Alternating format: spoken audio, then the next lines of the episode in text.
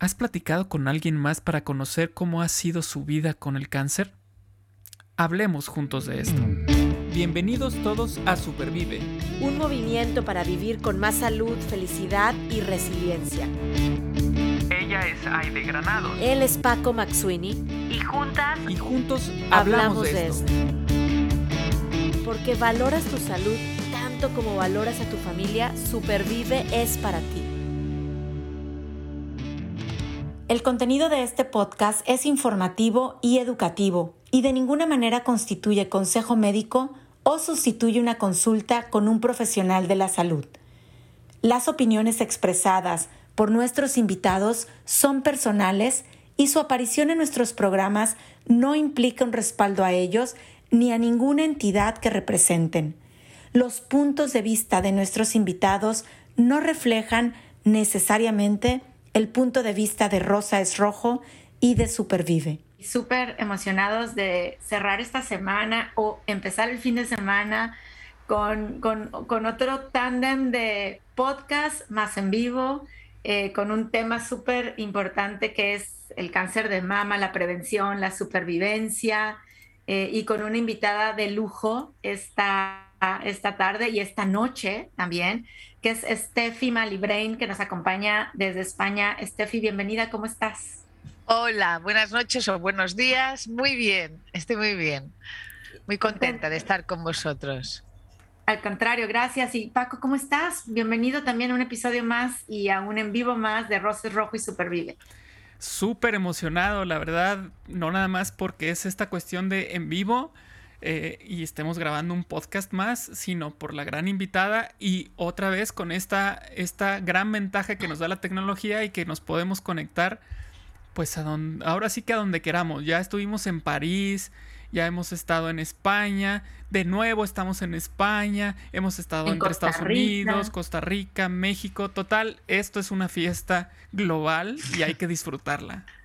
Así es, así es. Y bueno, yo quisiera comenzar presentando a Steffi, un poquito platicando de ella y después irnos de lleno a las preguntas, Steffi, para que tú nos platiques, em, pues, cómo supervivir el, cáncer de mama, cómo supervivir con el bicho, como tú le has llamado a, tu libro, que lo tengo aquí conmigo y vamos a estar platicando también de él porque estamos en un mes de conciencia, ¿no? Yo soy superviviente también de cáncer de mama y, lo vivo muy cerquita con también. Mm. sí, sí, desde hace ocho o nueve años ya. Entonces es un tema que siempre pues está muy cerca de nosotros y de lo que hace la fundación como tal, que es la prevención de cáncer en hispanos en Estados Unidos. Entonces déjenme les platico un poquito más de Steffi, que está hoy aquí con nosotros. Ella es alemana de nacimiento, está graduada en ICADE en Administración y Dirección de Empresas, Convención Internacional y ha vivido en Estados Unidos, en Texas, para ser precisa, en Alemania durante unos años y actualmente reside en el Maresme. Steffi es autora del libro Mi vida con el bicho, una historia para superar el cáncer de mama. Este libro, Mi vida con el bicho, narra la historia realista pero esperanzadora de Steffi, quien ha superado dos cánceres de mama ella quiere transmitir a todas las mujeres que tengan que pasar por esto, que no están solas y que lo que les pasa a ellas nos pasa a todas. Steffi ahora tiene 50 años, casada, con tres hijos y lleva cinco años en el club privé, ¿correcto? Del cáncer, como bien le llama a ella y como bien platica más en el libro. Así es que es súper bienvenida, Steffi, a este espacio para platicar más sobre prevención y cómo supervivir pues esta prueba del, cáncer y vivir con el, con el bicho. Eh, y yo quisiera comenzar preguntándote, Steffi, platícanos qué pasaba en tu vida a grandes rasgos eh, antes de recibir pues esa noticia de que había, había un bicho, estaba el cáncer positivo Em, en, tu vida? Eh, ¿Te lo llegaste a imaginar? ¿Cuál, ¿Cuál era como ese background con el cáncer que nos puedas comentar? No, yo la verdad es que nada, no me lo imaginaba nada que estaba enferma, pero sí que es cierto que fue un verano que no me encontraba bien. Y, y yo decía, ostras, mm, no me encuentro bien, algo me pasa, le decía a mi marido. Y, entonces hablando con mi hermana, Eh, pues sí, pues resulta, me dice, ostras, ¿qué te pasa? ¿No? La barriga, tal. Ah, pues seguro que tienes una bacteria, que es el helicobacter, es una bacteria, ¿no? Que, que de hecho todo el, mundo la, todo el mundo la tenemos, entra, sale, entra, sale, pero si estás un poco baja de defensas o así, pues se queda allí y te da malestar. Y entonces, pues yo directamente fui a esta prueba, por suerte, y efectivamente, Helicobacter, hice el tratamiento y ya está. Pero yo estaba muy cansada y había algo como un sexto sentido que decía, es que no estoy bien, no estoy bien, y estaba como muy cansada y, y entonces es cuando me noté el bultito, pero muy pequeñito, y, y, me tocaba la revisión y fui a la revisión del ginecólogo y él me tocó el bultito y me dijo, ay, esto no es nada porque se mueve, normalmente está enganchado si fuera malo, pero bueno, como te toca la eco y la mamo de cada año, pues no hay problema, se mira. Y allí empezó mi, mi historia, como digo en el libro, de, del club privé. Entonces allí empezó pues toda la historia de, de, que me enteré de que pues que tenía un cáncer de mama. Oye, y qué importante, ahorita hablas de, de, sexto sentido, o hay personas que le llaman como que es instinto, que tú dices, es que algo, traigo, algo no me siento bien, algo no está funcionando, y qué, qué bueno ser curiosas, eh, ir más allá y saber preguntar, doctores, eh, sí, e, es muy, e, es muy importante, yo siempre lo digo, ah, de seguir tu instinto, tu feeling, tu, tú ese algo que a veces vas al médico y dice, no, esto no es nada. No, insistir, si tú dices, no, es que esto es algo, lo que fuera, ¿eh? ahora estamos hablando de cáncer de mama, pero lo que fuera, porque a mí tuve desgraciadamente otra historia en mi vida, la primera triste que tuve en mi vida, y, y no seguí mi instinto. No seguí todo que mi instinto me decía, no, no, pero yo hice caso y entonces salió mal. Fue una amniocentesis. Eh, ¿Sabéis la prueba amniocentesis que es? Que para, pues resulta que el médico me la hizo mal y entonces perdí el bebé. Y todo y que el porcentaje, que también lo pongo en el libro, yo y mis porcentajes, era un 1,5% y estuve en ese 1,5% de que la prueba no salió bien. Pero yo, yo sabía que era demasiado pronto no estaba en esos momentos en España, donde me había hecho siempre las amnios. En ese momento de amnio estaba en Alemania. Y yo le decía al doctor, es que es demasiado pronto, es que es demasiado pronto. Y yo tendría que haberme ido a casa, pero fue como la ley de Murphy que, que dijo, ay, no veo claro esto, pam, pam. Y entonces yo siempre aconsejo a todas las eh, mujeres, hombres, bueno, el feeling a veces mm, es mejor hay que seguirlo, hay que confiar en él si tú crees en él. Total, total. Claro. Y, hablando de esto que está, que acabo de preguntar y nos acabas de contestar, que es como lo que pasa antes o lo que sucedió antes, eh, apenas estaba el feeling, ¿no? van los estudios y demás. Y la pregunta es, ¿tú estabas familiarizada con el cáncer en tu vida o con alguien cercano o cercana? ¿Alguna amiga? Nada. Nada. Nada. O sea, yo era de cáncer de mama, era la primera de la familia. De amigas, nadie, que es muy fuerte porque aquí siempre se dice, estás embarazada y solo ves embarazadas. ¿Tienes tal? Pues yo ahora solo conozco un montón de mujeres y con cáncer de mama, pero yo en esa época no conocía a nadie. Mentira, no, sí que conocía a alguien. Ahora, mira, ahora me he acordado, cuando eh, sí, la, vecina, la, vecina de mi madre, pero como ella es súper lo lleva muy ella, muy discreta. No me enteré mucho, pero ella también lo sufrió, pero no lo viví mucho porque también nos fuimos a vivir al extranjero. Pero de la familia nadie. Lo único que puedo decir, mi abuela murió de un cáncer de páncreas, que ya sabéis que este ya es fulminante, y mi abuela era mayor. Y, no la vi, o sea, la vi justo antes de enfermar y, y, no vi todo el proceso. Lo vivió mi madre y todo, pero no, la verdad es que en el cáncer de mama era la primera. Oye, Steffi, y, bueno, nos escuchan hombres y mujeres y el cáncer de mama es hombres y mujeres. O sea, estamos de acuerdo en que el pequeñísimo porcentaje pues que le da a los hombres, pero este es un tema importante para que también lo escuchen, eh, para, porque vamos a hablar de prevención también, por supuesto. Em, y bueno, pues para que lo compartamos con nuestros esposos, nuestros hijos, nuestros amigos y que ellos también nos acompañen y nos cuiden bien. Em, pero principalmente nos escuchan mujeres. Y yo lo que te quisiera pues preguntar, y en este mes de conciencia que estamos hablando de cáncer, em, ¿cómo, cómo, qué nos pudieras tú decir para supervivir esta etapa del diagnóstico y tratamiento? O sea, ya una vez que recibimos la, noticia, sigue siendo el cáncer la causa número uno de fallecimientos, eh, al menos aquí en Estados Unidos para los hispanos es la número uno. Ya sabemos la estadística de uno de cada ocho eh, mujeres van a tener cáncer y el cáncer de mama es el cáncer número uno de muerte para mujeres en México, en Estados Unidos, en España, por no mencionar otros países. ¿Qué nos puedes tú decir? si ya las estadísticas dicen que está tremendo el caso con el cáncer, que nos puede tocar a nosotros o ya nos tocó o alguna amiga para poder llevar mejor ese tratamiento y ese, esa etapa del diagnóstico? A ver, em, en el aspecto más de emocional, físico o todo en conjunto, me preguntas. ¿Qué, ¿qué te parece todo en conjunto y lo puedes ir segmento? Vale, yo, por ejemplo, eh, yo lo que a mí me ayudó un montón, aparte, evidentemente, que tu pareja que te ayude y tu familia más cercana y amigos, pero, pero por una parte a mí lo que me ayudó un montón en, en bueno, no sé si se sabe, bueno, yo he tenido dos cánceres de mama. El primero fue en el pecho derecho y el segundo en el pecho izquierdo.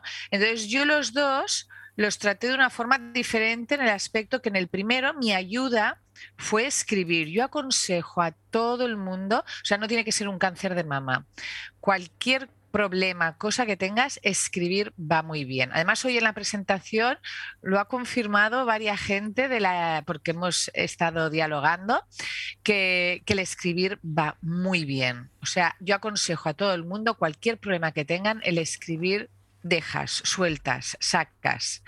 Esto a mí me ha ido muy bien. Las redes sociales, hay gente que no, ¿eh? Esto, pero las redes sociales es otra cosa que a mí también me ha ido muy bien, porque es como con el libro, cuando alguien se lo compre, lo lee de, mm, del cáncer de mama, se da cuenta que lo que le está pasando no solo le pasa a ella, que no está sola.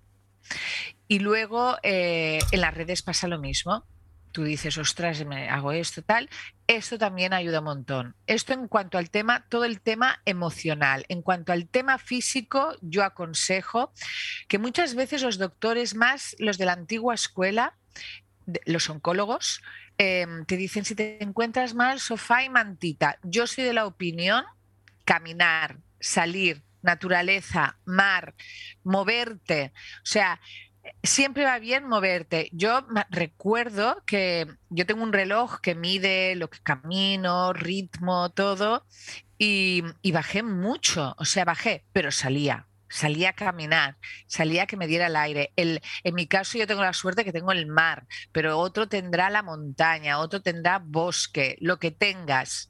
Esto va muy bien para la mente, y para el físico y para todo el tema de los tratamientos que te van dando. Y aparte, yo lo que pude hacer fue una medicina un poco holística, que te miraban un poco todo y entonces me daban, eh, no es medicación, pastillas o cosas para limpiar, para no sé qué, esto siempre conforme con el oncólogo. Yo esto, claro, yo me encontré muy bien. Dentro de lo malo, eh, a ver, he tenido mis cosas, pero he estado creo que bastante bien también físicamente. Que si no lo hubiera hecho, ¿habría estado igual de bien? Esa es la pregunta que siempre tengo.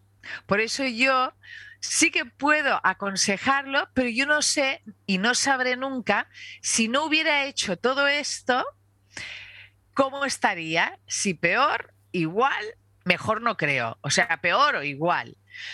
Y también hay que decirlo, pero esto que desgraciadamente hay que decirlo, que toda esta parte yo no sé en, en, Texas o en América, pero aquí, claro, todo el tema que es holístico, todo el tema que es, o sea, no el tradicional, la medicina tradicional, sino la integrativa y tal, cuesta mucho dinero.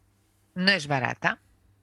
Entonces también esto hay que tenerlo en cuenta, porque tú puedes aconsejar muchas cosas, pero claro, esto si tú no te lo puedes pagar, sin embargo, el caminar y el comer saludable, es comer saludable también. Eh, esto, bueno, comer saludable depende, ¿no? También puede costar dinero, pero el caminar no cuesta. No, total. Y gracias por, por comentarlo. Sé que Paco trae una pregunta ahorita, pero me hiciste pensar en que una de las cosas que hacemos en Roses Rojo, como fundación, como organización sin fines de lucro, es justamente enseñar que el estilo de vida no tiene que ser caro. Eh, muchas veces pensamos que no puedo hacer ejercicio porque no voy a pagar un gimnasio o no me voy a comprar unos tenis caros o inscribirme en una carrera o comer todo orgánico, cuando lo más importante es entender cómo podemos empezar a hacer pequeñas acciones que no cuestan dinero, más bien cuestan, eh, como aquí en Estados Unidos, dicen esfuerzo o willpower. Fuerza de voluntad, sí, cuesta pararte del, del, sofá y la mantita. Yo prefiero a lo mejor estar sofá y mantita, pero me voy a ir a caminar o me voy a salir a meditar un rato o hablar con la amiga que me levante el ánimo. A yoga, yoga también. yoga también, eh, sí. Y que porque claro. No, dime, dime. No, porque claro, em, si, si, miras en Instagram o en las redes, pues muchas se engordan muchos kilos. O sea, porque claro, cuando te dan quimio te dan antes cortisona. Yo recuerdo que cuando me dieron la quimio, que era la cortisona antes, para no paliar los efectos secundarios, tenía un hambre, o sea, no de embarazada, de trillizos parecía que estuviera. O sea, tenía mucha hambre. Entonces, claro, si no te mueves, comes, o sea, todo esto va sumando y luego también es peor para la salud. O sea que yo el, el, el power de el willpower hay que tenerlo, porque si no, lo más fácil es decir, uff, estoy, tengo quimio, uff. Y entonces entras en una rueda que no, esa rueda no es buena. Exacto. Claro, claro. Y ahorita, por ejemplo, muchísimas gracias por todo lo que estás compartiendo. Eh, mencionas consejos que tú, que tú viviste, ¿no? Eh, lo que tú hiciste tu camino, lo que tú seguiste. Y mencionas que tienes esta duda de, bueno, ¿qué hubiera pasado si lo hubiera hecho diferente, no? Eh, y ahora viene esta, esta pregunta con respecto a las comparaciones. Ya hemos platicado en otro podcast con respecto a la empatía, ¿no? Y, la importancia de ser empáticos. Y ahorita te quisiera preguntar, ¿qué opinas tú sobre las comparaciones? Por ejemplo, eh, cuando le compartes a alguien, no, fíjate, me diagnosticaron cáncer de mama. Y entonces empiezan, eh, hay muchas reacciones, ¿no? Quienes te, quienes te echan porras, quienes te dicen, ah, no, no pasa nada, todo va a estar bien. A, quien te dice, ah, sí, mira, mi hermana tuvo y, y se tomó esto y, la libró. Y se murió. O se murió. o se murió. Ajá, entonces empiezan las comparaciones. Y la pregunta es, ¿hay, también hay, hay cánceres de mama similares, iguales, o cada uno es su propio camino? ¿O cómo, cómo lo consideras? O sea, la pregunta no es la reacción de la gente, sino los cánceres si hay diferentes, o cuál es la pregunta. Son las dos. La primera sería, eh, ¿qué opinas sobre las comparaciones? Es decir, en estas reacciones que de pronto llegan, eh, positivas o negativas, ¿qué opinas de ellas? Y la segunda es, partiendo de ahí, ¿tú consideras que es algo, eh, hay cánceres iguales, similares, son caminos únicos, iguales? Vale. Bueno, las reacciones, como tú has dicho, hay un montón de reacciones. Es una de las cosas que más me han sorprendido cuando me preguntan, ay, a ti el cáncer, que a mí lo que me sorprendió mucho fueron las reacciones de la gente, de los amigos y además hoy también ha salido el tema y también han dicho lo mismo otras pacientes. Eh, la gente no sabe reaccionar ante algo así.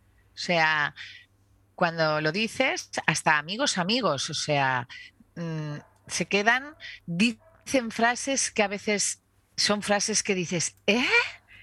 Como tú has dicho, o sea, ay, bueno, has tenido suerte, te ha tocado el cáncer más light.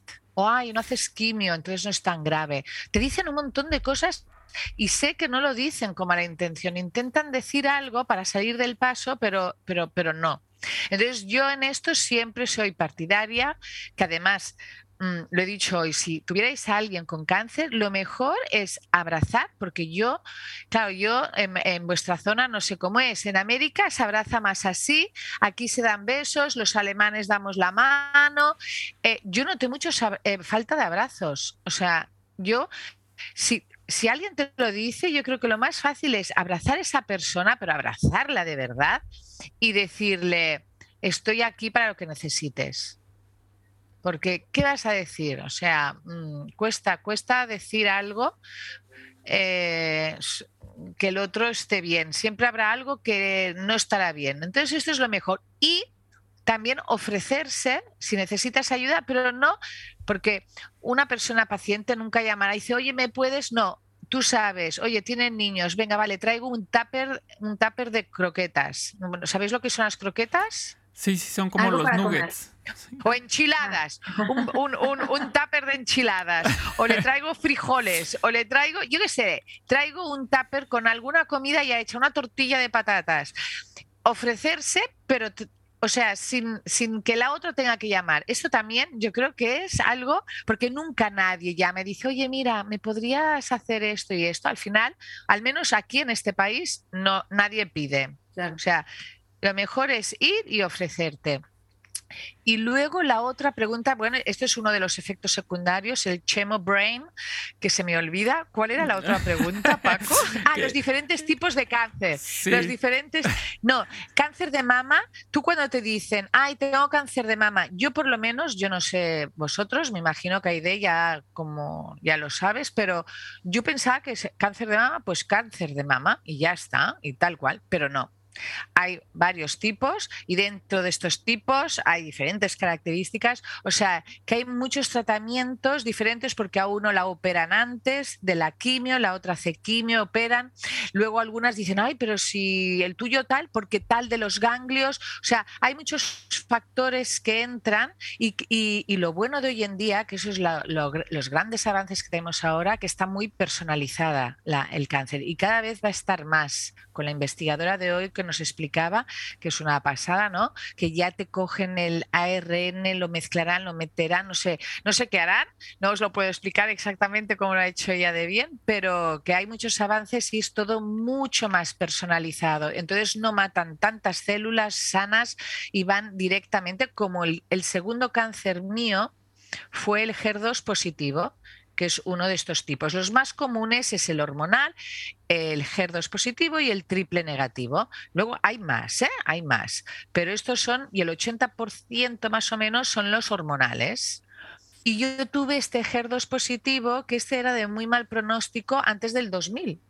Pero gracias a estas terapias dirigidas y de inmunoterapia que es, una palabra así técnica, pues ataca directamente al tumor, a la célula y lo, y lo anula.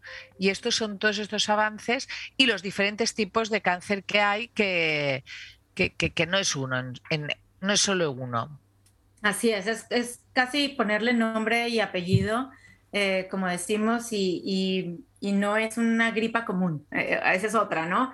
Eh, y no hay cómo ir al médico y saber ser paciente eh, con, con, preguntas. Y, hemos hablado en otro podcast, Steffi, de esto. Eh, muchas veces como paciente, hay pacientes que dicen, yo no quiero saber nada, ya me dio el diagnóstico, lo que me dé, que venga. No soy yo tampoco ese tipo de paciente y me identifico, por eso me identifiqué mucho con, contigo y tu, tu libro. Eh, hay pacientes que les gusta saber de todo y el detalle y sentirse como empoderados para tomar decisiones, para saber cómo combinar eh, algunas cosas con la otra, terapias convencionales, terapias alternativas. Em, y, pero es importante entender esto y preguntar y saber leer en fuentes correctas, porque también recuerdo que pues un, un consejo de mi cirujano fue, no abras el Internet, el día que me dijo, sí, cáncer positivo, no abras el Internet, espérate a hablar con tu oncólogo, ¿no? Em, y claro, era el, yo quiero saber pero podemos llegar a una fuente a lo mejor equivocada.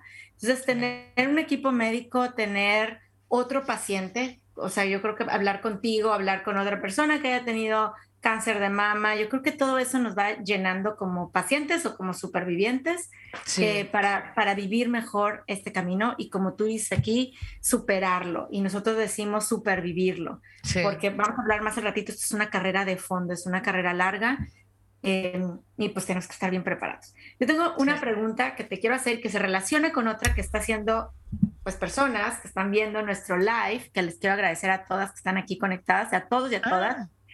que estamos aquí en Facebook Live.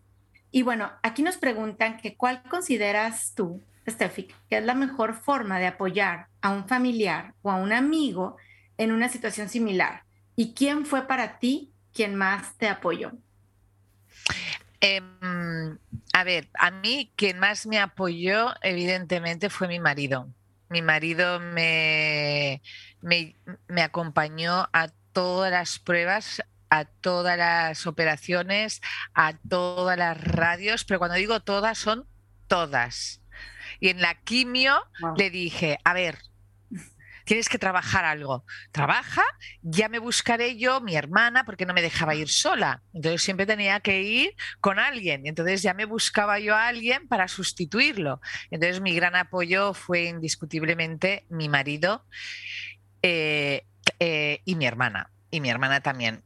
Mi hermana también fue un grandísimo apoyo. Mis padres lo hubieran sido, pero son más mayores, están en una ciudad y, no quería que sufrieran porque ya son muy mayores y entonces yo lo pasaba mal y entonces no les dejé que se involucraran tanto para que no sufrieran. O sea, saben de todo, pero, pero fueron mi marido y, y mi hermana. Y entonces lo que he dicho, la otra pregunta, lo de cómo ayudar, es un poco lo que he dicho antes, de, decir aquí estoy para lo que necesites y también pues si sabes eh, en dónde puede esa persona tener una ayuda, por ejemplo, pongamos que es una mujer, ¿no? Que, que está separada, o sea, que está sola, que no tiene el marido, pues acompañarla a las quimios, decir, oye, mira, mm, esta semana te acompaño yo a las quimios. Pasa que yo soy de las hacerlo activo, o sea, darlo por hecho. Y, ya verás como muchas, muchas veces no dicen que no.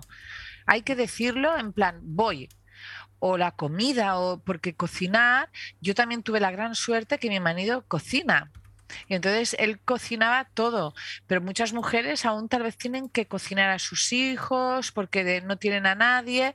Pues oye, si te trae a alguien la comida hecha, pues qué, alegría cuando están esos días de quimio que te encuentras muy mal. Yo creo que estás, estás invitándonos a ser como muy proactivas. Entonces, no esperar a ver en qué te ayudo. Yo creo que esa no es una pregunta, sino acompañar y proponer. Creo que todos podemos ser muy observadores. Si tienes hijos, si tienes trabajo, si necesitas llevar a los niños a la escuela. Exacto. Cosas, muy concretas que podemos proponer para, para ayudar. Oye, y ligada a esa pregunta que nos, nos hizo em, pues una persona aquí, que Laura, que está acompañándonos en el live, em, está esta otra, decir, bueno, sí, a veces la familia y los amigos nos ayudan, pero también eh, mi pregunta es, a veces hay algunas personas cercanas que pueden llegar a ser el efecto contrario, como contraproducente, a lo mejor por un comentario incómodo o que simplemente es una persona muy negativa. ¿Se vale decir ahorita no con esta persona? Sí, no, no, yo, yo me ha pasado que he tenido sorpresas allí, he tenido unas sorpresas eh, principalmente más que de familia, de familia no, de familia la verdad es que súper bien, yo he tenido mucha suerte, pero amigos he tenido muchas sorpresas, he tenido sorpresas buenas de que no te lo esperabas, pero también sorpresas de cómo. Y entonces es una de las cosas que el cáncer me, me, me, ha despertado y he sabido ver en cierta manera un poco, ahora es un poco fuerte esta palabra, ¿no? Pero gente tóxica, gente tóxica que estaba alrededor mío que, que no, que fuera, pero fuera, ¿eh? Es que no las quiero ver. Y, y, yo soy una persona que siempre digo, venga, va, ah, le pasará esto por esto, tal. Pues ahora ya fuera. Que esas energías que al final me llegan, que no, que no quiero energías negativas, fuera. Y yo fuera. Claro. Claro, quiero, quiero aprovechar eh, ahorita que, están hablando de esto y de la, del apoyo de la familia, de los amigos. Este, porque yo hace, mm, ¿qué es hoy? 22, el 19, o sea, el, martes, leí un post tuyo en Instagram. Este, y, y, lo leí y dije, wow, me, me enganchó, ¿no? Y dice, eh, por todas nosotras, por lo, por lo que hemos vivido, por las que nos han dejado, por las que sufren, por las que empiezan, por las que están en el ecuador del tratamiento, por las que no lo saben, por las que empiezan los la medicación de prevención, por todas. hoy no es un día rosa, pero es nuestro día. Hoy como mínimo nos tienen que dar un abrazo o un beso porque lo valemos. Y esta, esta parte del el abrazo, el beso, porque lo valen, eh, creo yo que es, es una joya de, eso que escribiste y va muy de la mano con lo que estamos hablando. La importancia de la presencia de las personas que están a nuestro, eh, cerca de nosotros, pues amigos, familiares, esa importancia del, del apoyo, del saber que contamos con ellos y con ellas, de no tener que pedir las cosas, eh, no escuchar, como decía de la pregunta, ¿en qué te ayudo? Sino, sabes, en ese momento no tengo cabeza para, para decirte en qué me puedes ayudar, ¿no? Entonces, eh, creo yo que, que ese, ese mensaje que escribiste es muy fuerte, es muy poderoso, es muy bonito. Eh, y, llenó, el, corazón. Cuando lo leí, llenó el corazón, la verdad. Por cierto, bueno, pues sigan a, a Steffi. Su, Instagram es Steffi con doble F, Steffi Stories, de historias. Steffi Stories. Muy buenas historias. Que lo vamos a poner aquí en los comentarios del live para que te puedan seguir. Muy bien. Sí, sí.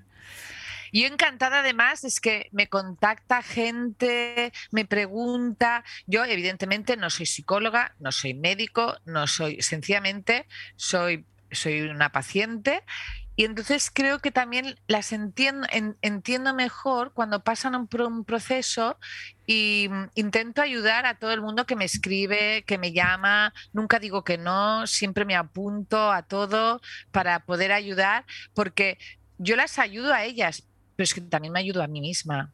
O sea, yo cuando ayudo a alguien y cuelgo el teléfono, digo, estoy yo contenta también. O sea, que ellas también me ayudan a mí cuando me llaman. Porque ha habido veces, que hoy lo he dicho en Instagram, ha habido algún momento que estaba a punto de decir que dejo la cuenta porque ahora ya tanto cáncer, yo ya estoy saliendo y justo en el momento que estoy como con el pensamiento, ¿qué hago con el Insta? ¡Pam! Me llega un mensaje privado. Es como el gran, o sea, como si se supiera y me llega un mensaje privado, Steffi, gracias, cuando veo tu cuenta, no sé qué. Bueno, y entonces digo, no, no, no, no, no, tengo que seguir aquí eh, explicando, animando.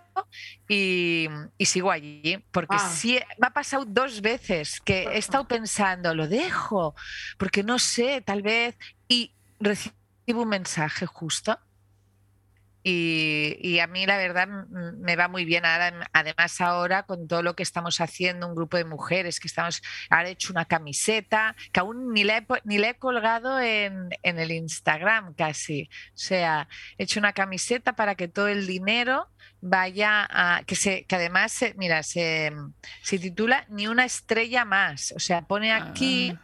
debajo, pone es así, va así. Ah, qué bonita. Está, y aquí está en el corazón las estrellas y es ni una estrella más, o sea, más investigación para que no tengamos. Está claro que, que siempre habrá alguien que se morirá, pero cuanta más investigación, menos estrellas se nos irán al cielo. Claro. Y, y, entonces, pues eso. Nos encanta y vamos a cargar una camiseta pronto. es que también hay, hay estadísticas muy, pues, con, a mí me dan esperanza cuando escucho eh, la Asociación Americana del Cáncer, ¿no? Que habla que más del 42% de todos los cánceres en el mundo tienen una raíz en un estilo de vida poco saludable. Entonces, cuando estás hablando de ni una estrella más, definitivamente yo creo que todos tenemos que em, aportar en esa investigación no queremos más gente que se nos adelante por cáncer. Digo, en, mi caso, pues ha sido mi mamá, mi papá, mi abuela, mi madrastra, dices, mi mejor amiga, ya ni una más. Madre mía. ¿Verdad? Pero por otro lado, es pensar en prevención con un estilo de vida que lo podemos cambiar y que ya tú dijiste, o te sales a caminar, o hay que comer mejor, o escribo, en tu caso, como este libro, para poder sanar toda esta parte emocional pero hay cosas que podemos hacer y si invertimos juntos en eso, en un estilo de vida más saludable, eh, pues ni, una estrella más, o te diría, vamos a tener menos estrellas eh, en el tema del cáncer de mama. Sí. Sí, eh, ¿has hecho una pregunta? No. ¿No? no, no, no, Ah, fue, Ah, vale. fue comentario. Me La pregunta, pensar, la pregunta, me, Paco. me- me toca a mí. Ah, vale, Paco. Fue, fue un momento de reflexión ahí de parte de Aide. Este, Muy, muy padre, muy interesante lo que nos estás invitando y lo que a reflexionar y lo que nos está provocando, ¿no? Eh, hace rato mencionó Aide sobre esta cuestión de que esto es una carrera de fondo. Mm. ¿Por qué consideras tú que esto es una carrera de fondo? Así como lo... O bueno, más bien, ¿tú consideras que es carrera de fondo como lo dijo Aide? ¿Y por qué? Total. entonces? Estamos hablando de ser superviviente de cáncer, no es nada más... eh, lo superé, vámonos. A otra No. cosa. No. Desgraciadamente, claro, eh, el cáncer de mama, como los otros no lo sé, pero en el cáncer de mama, el, hormonal, que es el 80% de las que- de las pacientes tienen el hormonal, pues requiere una medicación de prevención. Porque como es hormonal, bien lo dice la palabra, pues tus hormonas tienen que estar bien quietecitas. Por lo tanto, ¿qué pasa? Te castran químicamente. ¿Qué significa? Te tienes que tomar una pastilla y en algunos casos también pues un- una inyección que yo le llamo el arpón, que te ponen en la, en la barriga y libera una cápsula que hace que también todo el tema de, los ovarios no funcione. ¿Qué significa eso? Pues eh, como, como siempre todo en la vida, ¿no? Las medicaciones tienen unos efectos secundarios.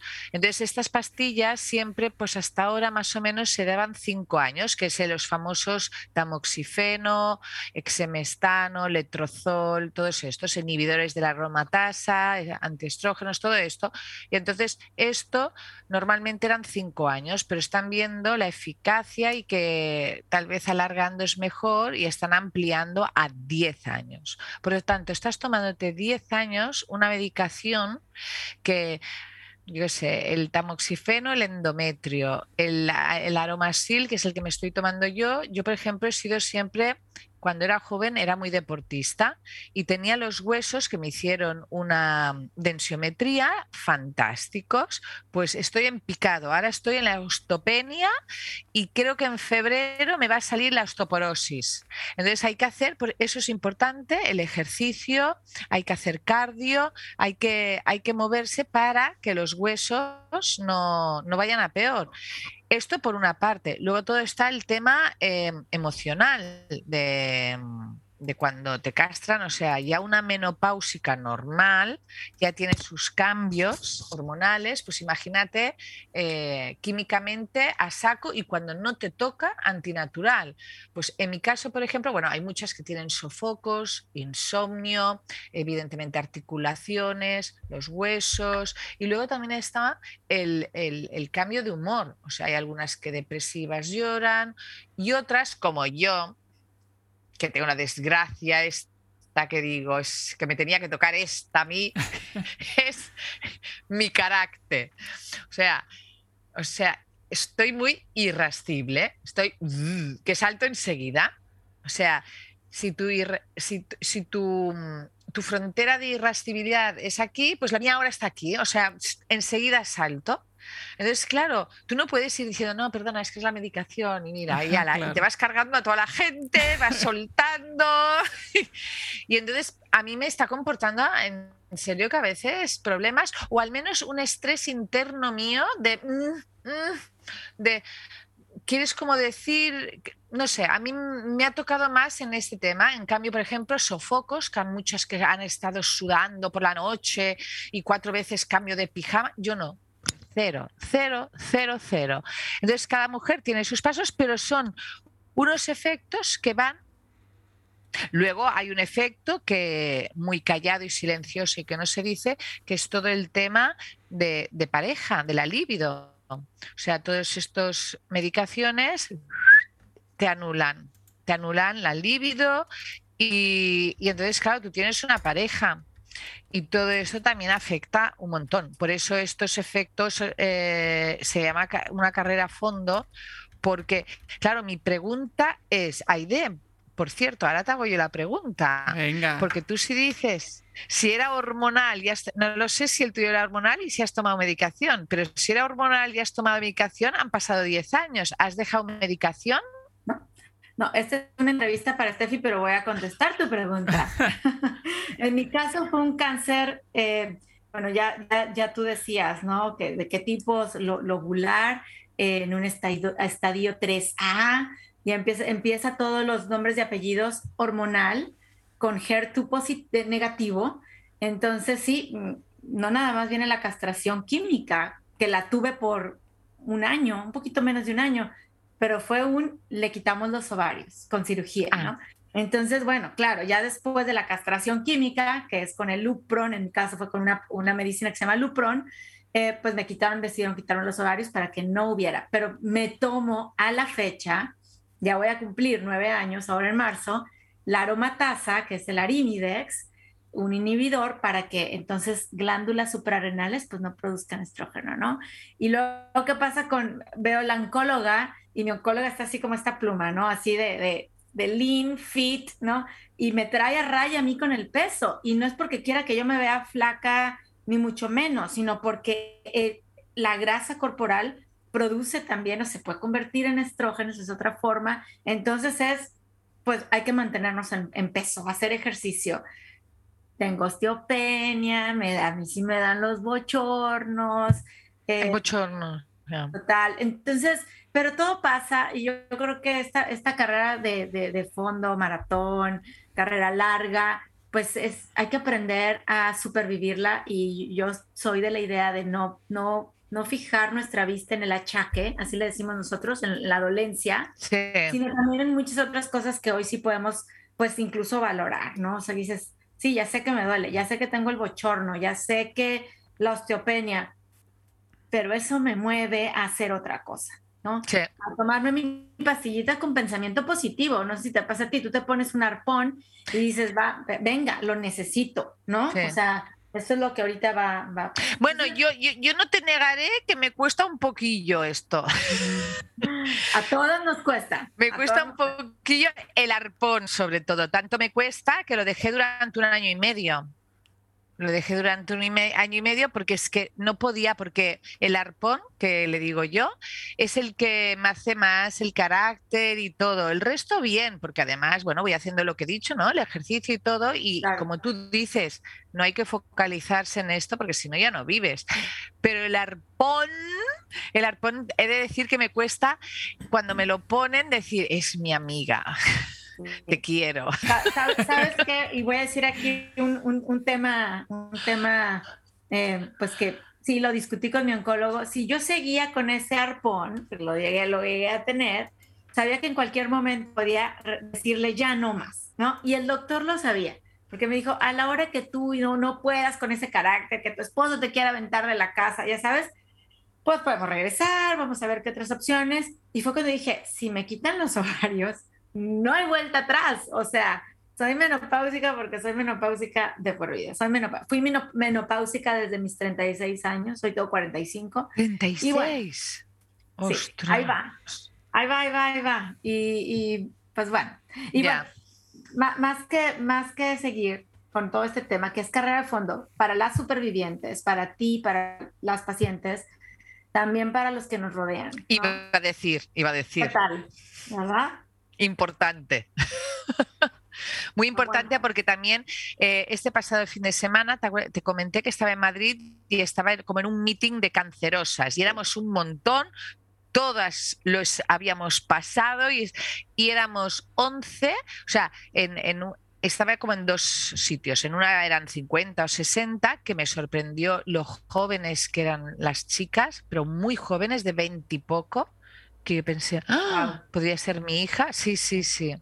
Y luego en el otro grupo, que éramos 11, que, que de estas 11 solo estábamos casadas tres. Todas estaban separadas. Wow. Sí, wow. Y, hay, y hay casos de que el hombre no lo aguanta y se va. O sea, no es fácil, no es fácil, no es fácil. No, no es fácil. no es fácil. Y gracias por, por comentarlo así tan claro, o sea, todo el tema cultural, todo el tema de la pena de hablar de ciertos temas o de una parte del cuerpo, luego viene el tema de perder una parte del cuerpo, tener cicatrices en el cuerpo, eh, pues todo eso es una carrera de largo plazo y, y, gracias pues por, por hablarlo y platicarlo y escribirlo y a todas por leerlo. Y yo tengo aquí un comentario de una, em, de una de nuestras participantes, Nelly García. Dice, en las noches, y quiero entender que Nelly está viviendo o ha vivido con cáncer, de algún tipo de cáncer, dice, me entra la depresión y ansiedad e insomnio y empiezan los pensamientos negativos de qué va a pasar. Eh, y estos pensamientos negativos de qué va a pasar, yo también los junto con la incertidumbre que trae una, una una recurrencia o como tú dices en tu libro, una recaída. Estefan, ¿qué podemos hacer con esos pensamientos? Porque yo siento que están aquí a la vuelta afuera esperándome. Y Nelly hoy nos dice, me da insomnio, depresión, pensamientos negativos. ¿Qué podemos hacer con esa recurrencia, recaída? Ya, ostras, Nelly.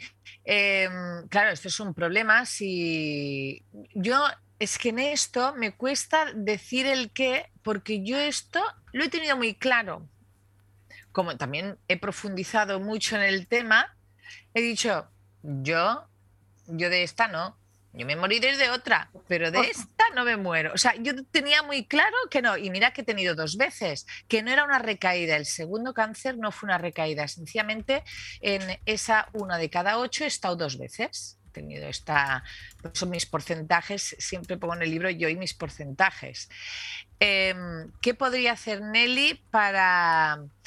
Bueno, lo importante es también, porque a veces la desinformación hace que estés más eh, con más ansiedad. O sea, es muy importante estar bien informada porque yo me he dado muchas veces cuenta que la gente eh, entre grado y estadio además se, se, hacen un lío, o sea, se, confunden.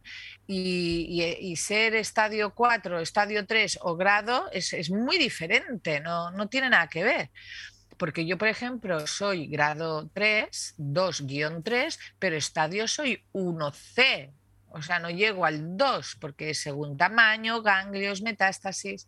Entonces, claro, Nelly no sé si tiene metástasis o no tiene metástasis o depende en qué situación está. Si está en una situación como, como la que he estado yo, que sí que ha tocado quimio, ha tocado mastectomía, eh, han tocado muchas cosas, pero se ha informado, oye, mm, han sacado el bicho y ya está, y adelante, intentar pensar positivo, que no quita que pensar positivo te salva. Eso lo tengo, digo, lo tengo muy claro también. O sea, esto de positivo, positivo, positivo, oye, déjame ser negativa un momento, o, déjame llorar, o, esto también. Pero yo sí que soy de las de no entrar en bucle, porque si entras en, no sé si se entiende la palabra bucle, entrar en bucle, en, es cuando...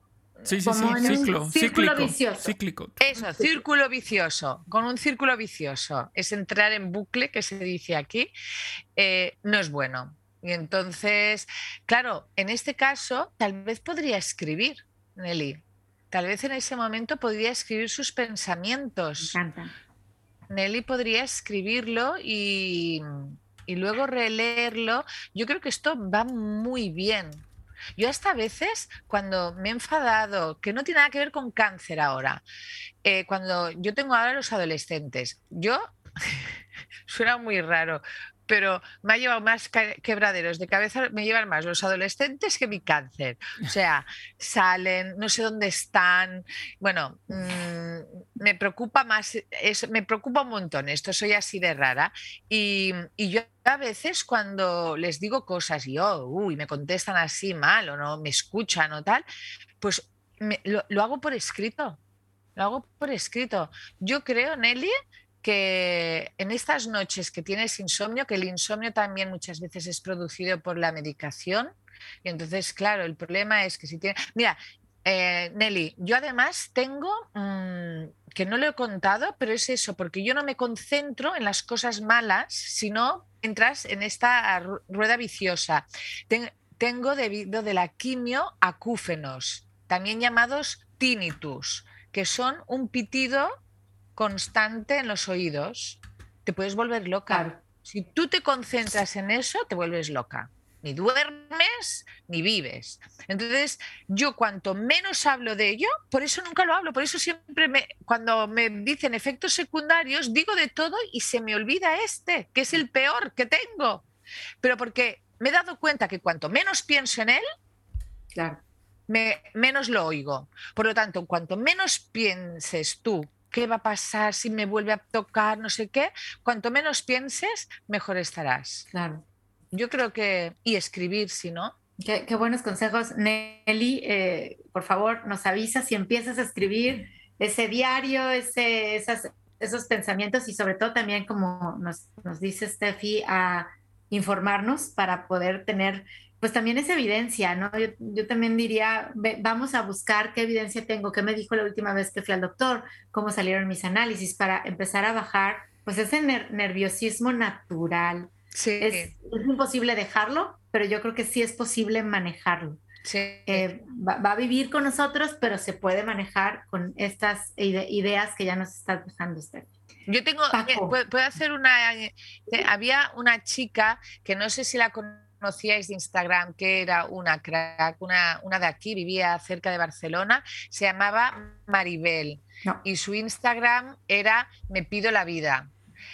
Murió, murió, murió, pero era una cosa. Y entonces ella decía, o sea, ella tenía metástasis, estaba, mm, eh, estaba en un estado, o sea, tuvo una vez, volvió a recaer, metástasis, o sea, era todo muy avanzado y tenía una niña pequeñita. Y entonces tenía, o sea, vivía con una alegría, un positivismo y ella decía, Nelly, le decía, yo encierro el bicho en la cocina y no le dejo salir de la cocina y yo hago mi vida y estoy con mi familia y yo lo encierro en la cocina, en plan, está allí, sé que está pero lo dejo ahí encerrado. Y nos dejó, pero, pero, pero fue, bueno, fue fantástica. Qué bonito, qué bonito. Eh, Steffi, justo ahorita le contestaste a Nelly esta cuestión de, por ejemplo, esta gran idea, escribe, ¿no? Y tú escribiste un libro, ¿no? Mi vida con el bicho. Una cosa rara. Platícanos qué pasa con ese libro, cómo va. Eh, ¿Qué, ha significado en tu vida? Ahí lo tienes, mira qué bonita portada, que tiene ahí mucho que ver con la playera que nos acabas de mostrar. Eh, platícanos sobre el libro. El libro, la verdad es que fue como, como esto, o sea, yo llegaba a casa del hospital y, yo me, me, iba apuntando porque soy una persona, yo me llamaban de pequeña las fotos cuando no habían cámaras digitales, había analógica, yo hacía fotos de todo, pero cuando digo de todo es chichón, chichón, herida, todo. O sea, yo siempre he hecho fotos, o sea, por eso soy Instagram, porque a mí hacía fotos de todo. siempre me ha gustado la fotografía. Qué padre. Y mm, sí, sí, no, no, la verdad es que, y ahora no sé por qué decía, ah, eso. Y entonces yo, cuando empecé con el tratamiento, vi, ahora que si un TAC, ahora que si tal, digo, uff, cuántas pruebas, me las voy a ir apuntando todas. Y entonces yo me lo fui apuntando en un papel. Pero entonces, pues iba a una prueba y el técnico me trataba como un trozo de carne, ahora sube el brazo, ahora tal, ahora, oye, ¿cuánto dura esta prueba? Ya te la has hecho esta prueba. Y pero este, o sea, lo encontraba como muy injusto y yo pues pensaba, pues lo voy a escribir, que no se me olvide. Entonces iba escribiendo y entonces yo pues, pues cogí ya el esto de ir escribiendo todo lo que me iba pasando y un día mi marido me dice, ¿y por qué no escribes un libro? Y yo, yo un libro, sí anda. Pero bueno, pensé, ay, mira, va, pues lo voy a escribir como una historia. Y lo fui escribiendo más pensando en un libro, pero que se quedaría o sea, esto que te lo imprimes tú en casa y te lo pones en, la estantería. Y mira, y pa, pim, pa, pam, pa, pam, con el confinamiento, antes hice como un cursillo de storytelling que me encantó. Increíble.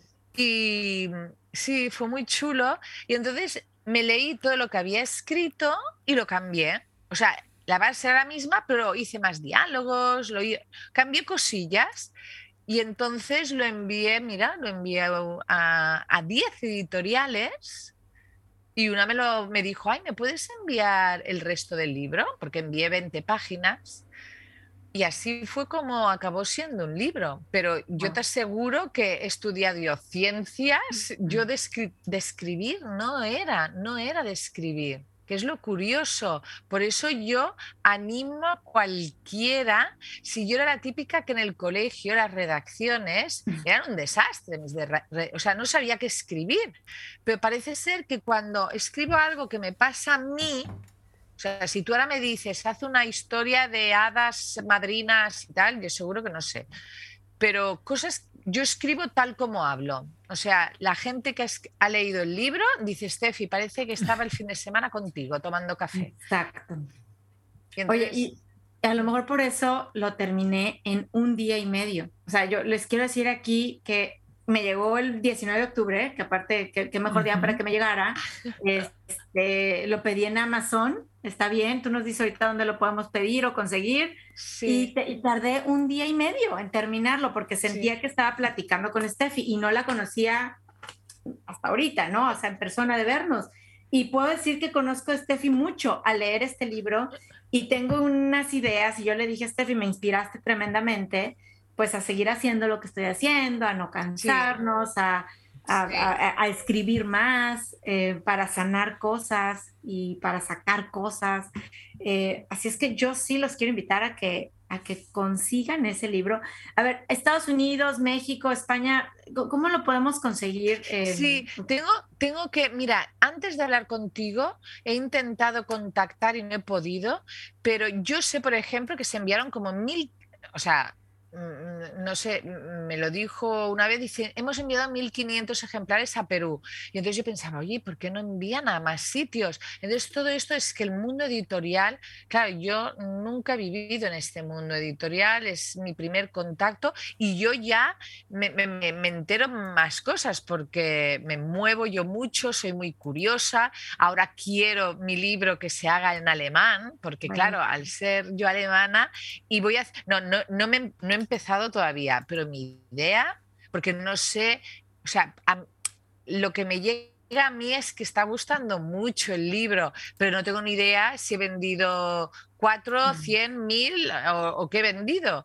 Pero si, si, si se han vendido bastantes, quiero ir a Alemania diciendo, oye, mira, en España he vendido este libro, ¿por qué no me lo traducís al alemán y me lo hacéis en Alemania? Y entonces esta es, es, mi idea. Pero Sudamérica, todo, no lo sé y yo sé que, os gustaría un montón a todas, porque yo creo que, yo lo sé, sé que gustaría y voy detrás, voy detrás de la editorial, porque no es una editorial pequeña, el grupo Anaya, no sé si lo conocéis, pero en el libro no se ve que es el grupo Anaya, porque es, el sello, es, es Oberón, que es un, como ellos dicen, un sello divulgativo de Anaya. Entonces, es como Planeta. Planeta tiene muchos, pues Anaya también. Pero detrás, aunque no lo pone en ningún sitio, yo también me fijé, dije, mira, no sale Grupo Anaya, pero es un grupo potente, entonces estaré detrás de que pueda conseguirse en, Sudamérica. Vas a ver que sí, y bueno, para los que viven en Estados Unidos, yo lo conseguí con un clic. Así es que, eh, que, que, el libro de Steffi llegue a muchos rincones por favor nos avisas, Steffi, para poderlo compartir también con las redes de Rosas Rojo. Paco en México, eh, vamos a, ser curiosos y buscar si podemos eh, conseguir el libro también en México. Si hay, si hay solicitudes, yo sé que si hay, ellos creo que necesitan algún contacto y en Perú tenían un contacto y por eso. Entonces hay que, hay que hacer connections y seguro que, porque yo quiero quiero ayudar al máximo de, mujeres posibles. Y yo estoy segura que las mujeres que lean tu libro, eh, ya sea que estén pasando por el cáncer o sea algún, como le llaman aquí, un cuidador, un familiar, un amigo, se va a beneficiar tremendamente. Eh, ideas muy concretas y, y, una inspiración de que de esto se puede aprender.